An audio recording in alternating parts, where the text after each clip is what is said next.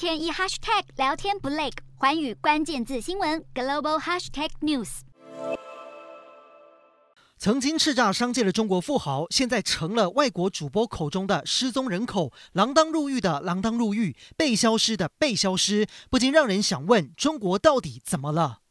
消失的又何止包凡？根据胡润全球富豪榜统计，中国有九百六十九位亿万富翁，比美国还要多，荣登世界之冠。讽刺的是，这份风光的榜单似乎沦为杀猪榜，谁肥谁杀。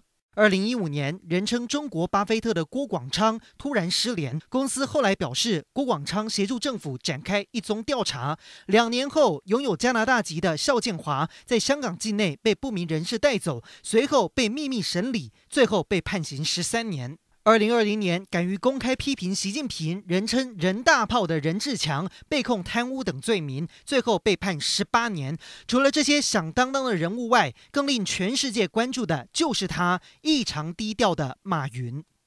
马云一度离开中国，周游世界多国，直到近期才现身杭州，引发议论。而马云的遭遇也引申出中国对科技界的打压，先后对腾讯、百度、京东等公司出手。习近平早已喊出“东西南北中，党是领导的一切”，因此异议声音不容出现。然而，经济陷入泥淖的中国，现在极度需要私人投资和外资来冲高中国经济，因此对外摆出经商开放、友善的姿态来招商引资。但专家认为，长远来看，中国的政治管制将更严重，会持续掐紧特定监管空间。这对当地和外国的创业家来说不是一件好事，也为中国的经济前景带来更多不确定性。